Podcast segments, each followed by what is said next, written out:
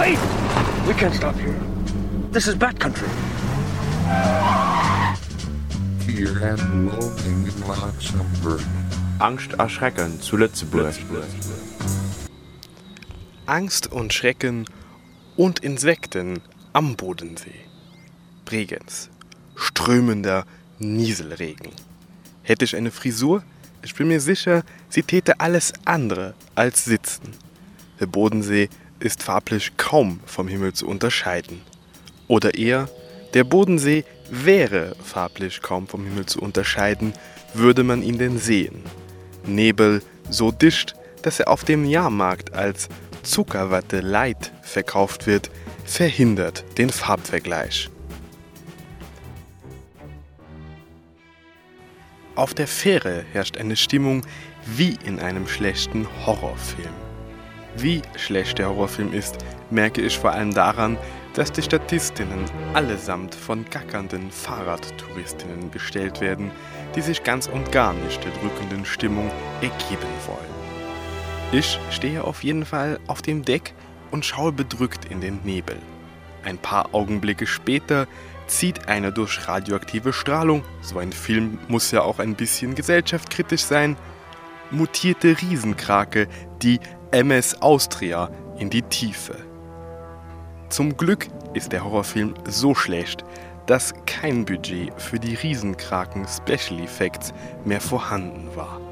So bleibe ich am Leben. Mich beschleicht trotzdem ein schlechtes Gefühl.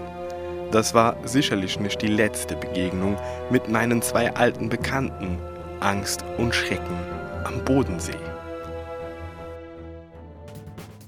Nach meiner Odyssee über den See kam ich irgendwann im Radiocamp an. Dort stellte mich ein netter Herr seinen Kindern mit den Worten Das ist der Meister von Angst und Schrecken vor. Mein Ruf eilt mir offenbar voraus. Ich wanderte zum Ufer und überlegte kurz, mir einen schwarzen Kapuzenmantel zu kaufen, als ich mich plötzlich in einem Schwarm voller Insekten wiederfand. Tausende, nein Millionen von merkwürdigen Schwebetierchen schwebten und summten am Ufer herum. Ich trat zur Flucht an, doch die Liegewiese war mit einer Armee von Libellen bevölkert, die wie Kampfhubschrauber hochschnellten, sobald ich mich auf sie zubewegte. Das war wohl der Beginn der Invasion. Bald würden wir eine gigantische Pyramide für eine Ameisenkönigin bauen. Die Schweiz war wahrscheinlich schon längst in Insektenhand. Immerhin würden wir die Insekten mit allerlei Hightech-Kram bekämpfen können. Der umgebaute Router, der über WLAN-Radioempfang, hatte sicherlich auch einen Insektenbekämpfungsmodus. Und durch das neue Konferenzradiosendungsprogramm war es möglich, die Invasion der sechsbeinigen Monster in einer Sondersendung in mehreren Städten gleichzeitig zu übertragen. Aber ob das wohl so populär wie das Castor-Radio sein würde? Am Lagerfeuer wurde diese Frage genauso eifrig diskutiert wie den Größenunterschied zwischen Männer- und Frauenklos. Eine Theorie zur Erklärung dieses unmöglichen Zustands war, dass die Erbauer des sogenannten Duschpalastes allesamt sehr beleibte Männer gewesen waren, die sich selbst sehr viel Platz für ihre Geschäfte verschafft hatten. Das mit dem Lagerfeuer war überhaupt so eine Sache.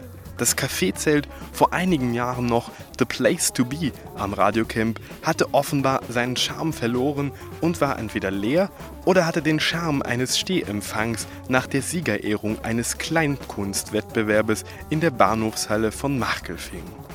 Wie in und hip das Lagerfeuer war, zeigte sich dann auch darin, dass immer wieder spontan Menschen hinzustießen und vor Freude einen lauten Tanz aufführten was inmitten der philosophischen Gespräche über Toilettengrößen etwas deplatziert anmutete.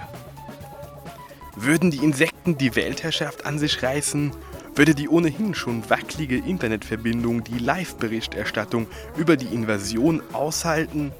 Wieso war die gemütliche, vorbeirauschende Güterzug-Geräuschkulisse durch ein knackiges Musikbett Brahms Kammermusik für fünf Freischneider ergänzt worden und vor allem, warum war auf dem Frauenklo eigentlich viel weniger Platz als auf dem Männerklo? Angst und Schrecken hatten mich. Das Einzige, was jetzt noch half, war die Flucht. Hoffentlich ohne alles verschlingende Riesenkraken im Bodensee.